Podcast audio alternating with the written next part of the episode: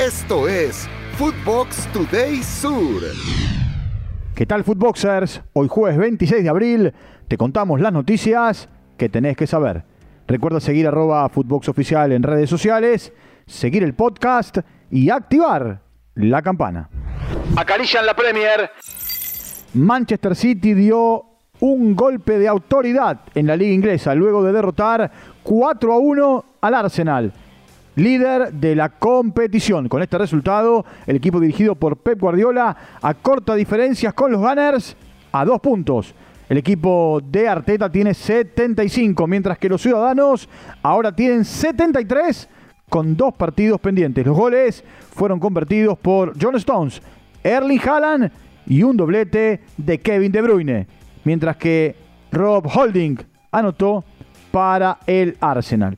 Por otra parte, cabe destacar que Haaland hizo su gol 33 y superó el récord de Mohamed Salah, convirtiéndose en el jugador con más anotaciones en una temporada. Recomienda que se quede en París.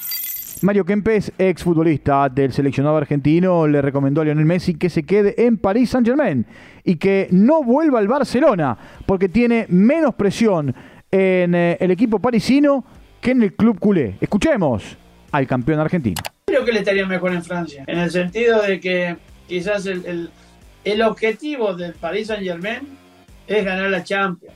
Ese puede ser el problema de Messi, la, exigencia de, de, la gente y del club de ganar la Champions. Van por el bicampeonato. El Inter se mantiene en carrera por eh, la tripleta de trofeos tras derrotar 1 a 0 a la Juventus y acceder a la segunda final consecutiva de la Copa Italia. Federico Di Marco anotó el único gol del partido. El equipo de Inzaghi se medirá contra el ganador de Fiorentina Cremonese el 24 de marzo cuando se juegue la final en el Olímpico de Roma. Dejan ir puntos de oro. Barcelona desaprovechó la derrota del Real Madrid tras perder 2 a 1 con el Rayo Vallecano en condición de visitante y se mantiene 11 puntos por encima del conjunto merengue en la lucha por el campeonato. Álvaro García y Fran García marcaron los goles para el Rayo. Robert Lewandowski anotó para el conjunto culé. Escuchemos a Javi Hernández. También han perdido muchos equipos eh, y, ha costado ganar a, otros, entonces eh, que es difícil ganar la, liga, la competición liguera, y hay momentos que estás más espeso, menos, hoy lo hemos estado mucho, y, pensar en el sábado, que por suerte hay, hay otro partido. Siguen las bajas en Boca. Más dolores de cabeza para Jorge Amirón, entrenador de Boca Juniors. En el entrenamiento de este miércoles, Norberto Briasco padeció un problema muscular y no llegaría al Superclásico, mientras que Tomás Díaz se rompió el tendón de Aquiles. Cumple la copa.